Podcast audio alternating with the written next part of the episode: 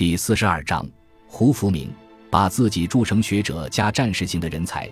胡福明是精熟于理论的哲学家，也是桃李满天下的教育家。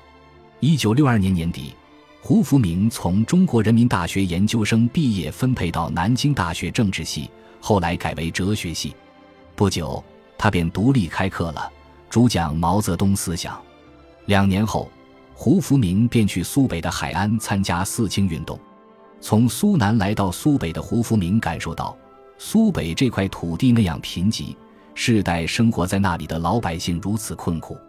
那时候，苏北农民基本上是住破旧的房子，吃的菜仅仅有胡萝卜叶子。好多年以后，胡福明还记得，当时他就住在农民的猪圈旁边，也和当地人一样吃被人们取名为“洪湖水”“浪打浪”的稀饭加胡萝卜叶，但是。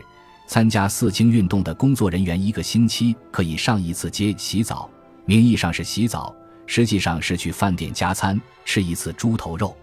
胡福明感慨，当初就是靠着这猪头肉才挨过那些饥饿难耐的日子。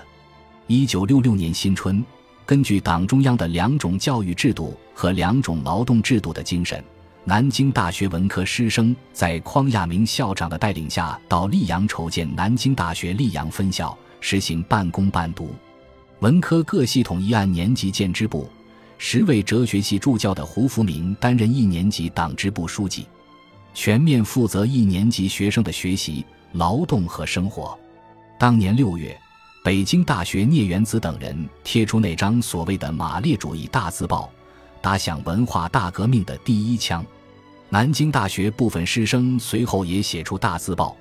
矛头直指匡亚明校长及校党委，南京大学随后卷入文化大革命，校长匡亚明被批判为修正主义。胡福明因为在溧阳分校表态，认为匡亚明在南京大学执行的路线是正确的，而戴上一顶匡亚明黑帮分子的帽子靠边站。匡亚明被批斗时，胡福明经常陪斗，还戴着高帽子游街，家也被抄了。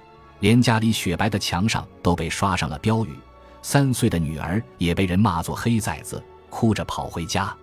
造反派还勒令胡福明进行劳改，每天什么脏活累活都要干，每月胡福明的工资还要被扣，不能足额领取，一家人应付生活都困难。没办法，胡福明只好将自己用稿费买的一块上海牌手表卖了。为了参加劳动改造不迟到。胡福明让妻子把卖表的钱拿去买闹钟，谁知祸不单行，小偷把妻子装在兜里准备买闹钟的钱全部偷去了。当时流行围城分论。一九六七年夏天，造反派去胡福明老家查他的身世，结果查出胡福明的出身是贫下中农。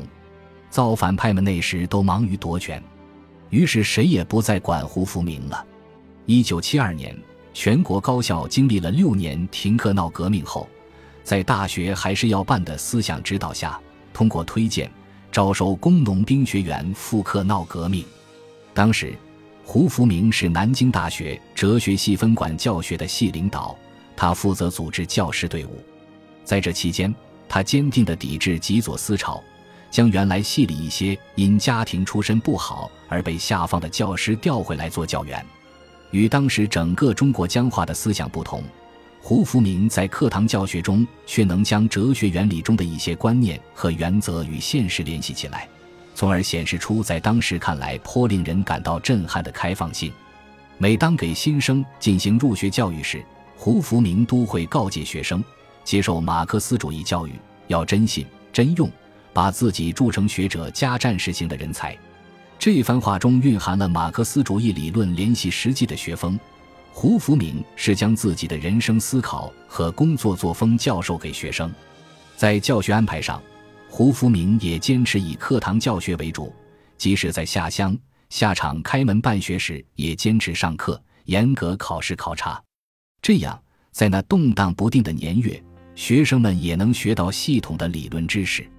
粉碎四人帮后，万众扬眉。举国欢庆，得知这一喜讯的时刻，胡福明一下子感到又解放了，压在心里的一块沉重石头猛地被掀掉了。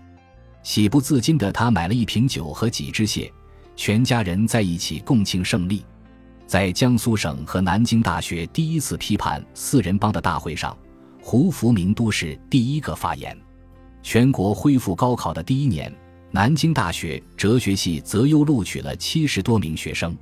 此时，文化大革命虽已结束，但四人帮的余毒尚未肃清，许多理论问题都被搞乱。因此，教学中首先面临的是理论上的拨乱反正。胡福明在组织教学中敏锐地抓住这个问题，他鼓励教师按照马克思主义哲学的精神实质探讨问题，把被四人帮颠倒了的理论重新端正过来。为了哲学系的进一步发展，胡福明在抓好本科生教学的同时，鼓励各教研室积极筹建硕士点，招收研究生。一九七八年。哲学系第一次招收了攻读马克思主义哲学专业硕士学位的研究生。与此同时，中国哲学史、西方哲学史的硕士点也建立起来，同时拥有三个硕士点，在当时全国高校哲学系中少有。如今，南京大学哲学系已拥有多个学科的博士点，许多毕业生已成为国内知名学者、博士生导师。这一切。都蕴含着胡福明所做出的贡献。感谢您的收听，喜欢别忘了订阅加关注，主页有更多精彩内容。